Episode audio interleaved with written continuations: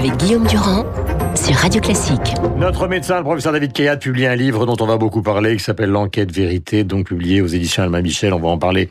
Bonjour David dans un instant, mais je voudrais qu'on balaye l'actualité santé. D'abord, celle qui a marqué évidemment ces dernières heures, c'est le numerus clausus, la fin. Vous êtes enfin, un médecin. Enfin. Ah oui, voilà. C'est bien que c'est une très bonne mesure de supprimer le numerus clausus. Naturellement, ça va demander d'adapter tout le cursus d'études des études médicales parce que mmh. euh, il faudra bien quand même sélectionner les gens pour leur permettre de faire des spécialités, etc. Et aucun d'entre nous n'a envie de se confier sa vie à quelqu'un qui ne serait pas d'excellente qualité. Mmh. Donc, il faudra bien une sélection quelque part. Mais en tout cas, cette idée du numerus clausus qui aboutit à ces déserts médicaux, euh, qui aboutit, vous savez, la, la, la, le temps médical actif ne cesse de baisser en France parce que même si le nombre de médecins reste stable, en fait, on a de plus en plus de retraités parmi les médecins, mmh. plus des femmes qui font pas de la médecine à temps complet, donc il y a moins de temps pour soigner les gens. Donc euh, ça résulte du fait qu'on a toujours pensé que plus il y aurait de médecins, plus on ferait de dépenses de santé, et on s'aperçoit que finalement c'est faux. Donc c'est bien d'avoir supprimé le numerus clausus. Mais ça veut dire quoi? Ça veut dire qu'on va élargir le nombre de gens qui peuvent accéder à la deuxième année? C'est ça. Ça va rester un examen sélection, ou est-ce qu'on va installer les études de médecine comme des études euh, classiques euh, de faculté? Alors il y aura une forme de sélection entre la quatrième, cinquième, sixième année qui ne se fera plus sur un concours apparemment, mais sur les notes des différents examens. Donc il y aura quand même une sélection. Mais si vous voulez, vous, quand vous supprimez le numerus clausus en première année, hmm. vous, il faut également modifier ce qu'on appelle l'examen national classant, le NC à la fin des études, où, on, où tout le monde avait accès à l'internat, soit Donc, généraliste, soit spécialiste. Cette réforme Buzyn vous va Cette réforme, sur ce point-là, me va. Sur d'autres points, comme la, la gradation dans la qualité des hôpitaux, euh, en tout cas en ce qui concerne les pathologies qui peuvent prendre en charge, donc avec des dispensaires, si vous voulez, qui mmh. auront un service de radio, un laboratoire d'analyse médicale et des médecins plutôt généralistes, etc. La fermeture des petites maternités, des petits blocs opératoires qui font pas assez d'activité et où parfois c'est vraiment dangereux d'aller se faire euh, soit accoucher, soit opérer, ça c'est bien. Par contre, est-ce que les moyens qui vont être moins utilisés dans ces petits hôpitaux vont être transférés dans les gros hôpitaux qui vont devoir assumer quand même toute la pathologie grave que ces petits hôpitaux n'assumeront pas? Ça, c'est une question. Et puis après, il y a ce nouveau métier d'assistant médical qui a des points positifs, des points négatifs. D'abord, c'est pour décharger administrativement oui. les médecins isolés. Pas qu'administrativement, ils sont censés prendre la tension, le pouls, la température, aider les malades âgés à se déshabiller. Je veux bien. Le premier problème, 4000... Tout ça, je peux le faire. Hein. mais d'ailleurs, ce ne sera pas des gens euh, très très diplômés, mais... Bon, je vous remercie. Non, mais je veux dire en médecine. Mais le, le, le problème, c'est que vous en faites 4000 pour 300 000 médecins. Euh, ça fait presque un seul assistant pour presque 100 médecins. Hmm. Mmh. Deuxièmement, euh, c'est vrai que du coup, le, le médecin, il n'aura pas le temps de discuter avec le malade pendant qu'il lui prend l'attention, le pouls et tout. Donc, ça va être de l'abattage pour le médecin. Au lieu de faire euh, de faire 40 malades dans l'après-midi, il va en faire effectivement 80. Mais quelle va être la qualité euh, à la fin C'est une question qu'on peut légitimement se poser. J'ai trois questions avant qu'on en arrive au livre. Vous répondez brièvement. Est-ce que le café est une bonne chose pour lutter contre le diabète? Tous ceux qui nous écoutent ce matin sont peut-être en train, pour certains d'entre eux, donc ils ne seraient pas tous, mais une partie, de boire du café. Écoutez, si ça peut les rassurer, moi j'en suis à mon troisième et il est même pas 9 heures.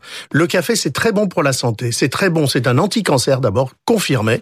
Même si en Californie, il y a, un peu moins d'un an, les juges ont, exigé que les marchands de café mettent sur le paquet de café que c'était cancérigène parce que, que le café était cancérigène parce qu'il contenait une substance qu'on appelle l'acridamide. Il y a quelques semaines à peine, la FDA, la Food and Drug Administration et le juge fédéraux ont fait interdire ce, ce claim, cette, cette marque sur les paquets de café, car en réalité, toutes les études montrent que le café est bon, et notamment anti-cancer. Et en ce qui concerne le diabète, il y a une étude, une étude danoise il y a quelques, il y a très peu de temps, qui a montré que chez les souris, en tout cas, il existait dans le café une substance qu'on appelle le cafestol, et cette substance, elle diminue euh, le risque mm -hmm. de diabète pour les animaux, et donc euh, grand espoir peut-être pour les futurs euh, diabétiques de type 2, vous savez, les diabètes du type euh, chez l'homme un peu gras qui fait pas assez de sport, qui qui euh, qui a, a de l'embonpoint, euh, bah, ça pourrait être une solution et notamment en termes de prévention. Est-ce que vous pensez, puisque c'est aussi une étude, en tout cas on en parle dans la presse médicale, que le fait de faire l'amour soit une bonne nouvelle alors, contre les maladies cardiaques? Alors là, oui, et ça va contre euh, une idée populaire que dès qu'on a eu un infarctus, qu'on a eu un problème cardiaque, qu'on a de l'hypertension et tout, il faut pas faire l'amour parce que c'est bah, dangereux. Félix Faure. Félix Faure. Mais c'est faux. En réalité, la Fédération française de cardiologie a clairement exprimé sa position. C'est bon de faire l'amour quand on a été cardiaque, quand on est cardiaque. Alors, euh, deux, deux points. Euh, D'abord, il faut savoir que faire l'amour, ça correspond à un sport, euh, une, une activité physique d'intensité modérée. Ça correspond à monter à une bonne allure deux étages, ce qui est quand même du sport et on n'arrête pas de répéter ici que le sport c'est bon. Euh, deuxièmement, il euh, n'y a aucun danger si euh, les gens ont un traitement bien équilibré après leur infarctus, après leur la pose de stent, etc. Il n'y a pas de risque particulier, bien sûr. Euh, s'ils sont essoufflés au moment de faire l'amour, s'ils ont vraiment ça va pas, hmm. il faut qu'ils aillent voir leur, médecin. Euh, ça, ça c'est clair. ça veut dire qu'ils sont pas guéris. Ça veut dire qu'ils sont pas guéris, qu'ils sont mal stabilisés. Voilà, c'est, c'est, ça permet de sécréter des substances, les endorphines, qui sont très très bonnes pour hmm. à la fois le psychisme, mais aussi pour le corps. Ça fait perdre du poids. Euh, alors dernier point, ça c'est très intéressant, c'est qu'on sait aujourd'hui que quelqu'un qui commence à, à l'âge adulte, vers 50-60 ans, à avoir des troubles de l'érection, c'est peut-être qu'il se prépare une maladie cardiaque, notamment une, un problème d'insuffisance cardiaque ou d'insuffisance coronarienne. Et donc là, il faut aller consulter son cardiologue. Voilà, euh, le livre s'appelle L'enquête vérité, il est consacré à votre spécialité, le cancer. C'est un livre qui est à la fois complexe, euh, pour évidemment le, profane que je suis, mais j'ai j'ai retiré de ce livre une idée majeure, qui est effectivement euh, euh, l'une des idées qui sera le plus discutée autour de cette publication, qui est que l'émotion, euh, sous toutes ses formes, joue un rôle considérable dans le déclenchement des maladies. Dans le déclenchement du cancer, oui, euh, c'est un livre sur ça, c'est un livre sur les relations entre les émotions négatives, la tristesse, le désespoir, le stress et le risque de développer un cancer. Et cette, il, cette, la démonstration de l'existence de ce lien aujourd'hui ne fait plus de doute. Et moi, après, c'est là qu'il faut nous donner des exemples parce que les gens qui sont atteints par la mélancolie, la tristesse, alors, le stress, c'est tellement, ils sont tellement nombreux. Non, mais d'abord, c'est pas que ça. C'est, et, ça n'est pas la seule cause de cancer, hein, naturellement, par rapport au tabac, à l'alimentation, au soleil et au reste. Euh, c'est très petit, mais quand même.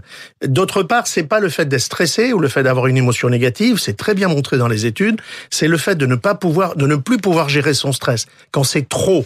C'est le fait de ne pas pouvoir partager sa tristesse, son désespoir. Et les études le montrent bien. Par exemple, euh, en, Norvège, où on a pris les, on a étudié euh, les 100 000 derniers morts du pays, hmm. on a vu que effectivement, il y avait une augmentation du risque de mourir ou d'avoir de mourir les deux d'un cancer, une augmentation de 15 chez les gens qui étaient seuls, les hommes et les femmes qui étaient mmh. seuls, célibataires ou divorcés. Ceux, et pour les divorcés, ceux qui n'avaient pas d'enfants. Dès lors qu'il y a un enfant à qui parler, dès lors qu'il y a un ami, un psychologue à qui parler de ses, sa détresse, euh, les, les, le, risque n'existe pas. Donc sinon, nous aurions tous un cancer. Hein. Hmm. Alors l'idée quand même, c'est que probablement on a tous des cellules cancéreuses dans notre corps, parce que la probabilité que un corps humain, c'est un million de milliards de cellules. Chaque instant de notre vie, nous, ces, ces cellules s'abîment, euh, certaines d'entre elles deviennent malignes, cancéreuses. Alors, on va pas tous avoir un cancer dans le temps de notre vie. Pourquoi? Ben Parce que la plupart d'entre nous, on arrive à contrôler cette nouvelle cellule devenue cancéreuse et à l'empêcher hum. de se transformer en véritable cancer, en se multipliant, en proliférant. Mais il y a des moments où les mécanismes de défense s'affaissent complètement. On est épuisé par le stress, par la tristesse, par le désespoir. En anglais, on dit soit hopeless, c'est-à-dire il n'y a plus d'espoir, soit on n'arrive pas à cope, à gérer euh, son cancer. Et, donc dans ce livre, j'explique. Euh, d'abord, je, je, prends le cancer comme une véritable personne, car finalement le cancer c'est un assassin, c'est un serial killer qui arrête pas de tuer des gens tout à fait innocents. Et finalement, en le considérant comme une véritable personne, on arrive à rentrer dans sa tête, un peu comme le ferait un profiler avec un serial killer, et on arrive à comprendre avec l'étude de la scène du crime, de l'arme du crime, du mobile du crime, on arrive à comprendre comment il est là, comment il fait pour nous tuer, pour nous faire souffrir et tout. Et, c'est ça que j'explique dans, le livre de, de la manière extrêmement simple, hein, bien évidemment, en faisant, en ne cherchant pas à, l'exactitude scientifique, mais plutôt à se faire comprendre sur les grands mécanismes. date? Est-ce qu'il y a une date où vous avez le sentiment que euh, la plupart des cancers obtiendront des voies de guérison crédibles. Est-ce qu'un jour on éradiquera le cancer? C'est trop radical voilà. ça. Est-ce qu'il y a une Je pense que ni vous ni moi ne le verrons dans le temps de notre vie. Euh, pourquoi? Parce que j'explique dans le livre que les gènes... Parce qu'il y a eu le sida, il y a eu la mortalité du sida et maintenant les maladies, enfin les, les On ne meurt plus du sida pratiquement aujourd'hui. Bon. Mais, mais non, mais le problème, je vais vous expliquer, c'est que les gènes... J'ai une dernière question Les, les gènes qui provoquent l'apparition d'un cancer sont les mêmes que ceux qui déterminent la, la vie. C'est-à-dire, vous savez, quand vous avez un spermatozoïde qui féconde un ovule dans l'utérus d'une future maman, cette première cellule fécondée va en donner 2, 4, 8, 16, 32 jusqu'à faire un embryon, un fœtus et un, bientôt un enfant. Hmm. Mais dans le cancer, c'est exactement pareil. C'est-à-dire que vous avez une cellule devenue cancéreuse qui en fait 2, 4, 8, 16, 32 parce que les gènes qui font que le cancer prolifère et les gènes qui font qu'un enfant va naître sont les mêmes. Ça veut dire que la puissance de la vie puisqu'elle tient à nos gènes. La puissance des gènes qui nous permettent de vivre et de survivre à notre histoire sont, sont les mêmes que les gènes qui donnent un cancer. Chaque fois que vous luttez contre le cancer, vous luttez contre la vie. Donc, vous luttez contre quelque chose qui est extrêmement puissant, extrêmement puissant, extrêmement complexe, très adaptatif. Et c'est toute la difficulté, justement, de la lutte contre le cancer. Nous avons parlé dans la rue de presse de ce personnage, donc universitaire israélien, qui s'appelle Yuval Noah Harari, qui publie un, livre qui s'appelle 21 leçons pour le 21e siècle. C'est l'homme, donc, qui avait écrit euh, Sapiens. Je lis cette phrase, il faut répondre malheureusement brièvement, parce qu'elle vous concerne directement, c'est-à-dire votre activité. Si Amazon, vous avez vu ce matin dans la presse, que euh, Bruxelles, si l'Europe s'inquiète, maîtrisait toutes nos transactions et nos dossiers médicaux, il serait le gouvernement. Alors, il y, a une ambiguïté dans tout ça, c'est qu'on voit que les GAFA investissent énormément d'argent, ou en tout cas le patron des GAFA, dans des affaires de recherche médicale, et en même temps, là, ce type, ce personnage, cet intellectuel dit attention, danger. Mais il a absolument raison.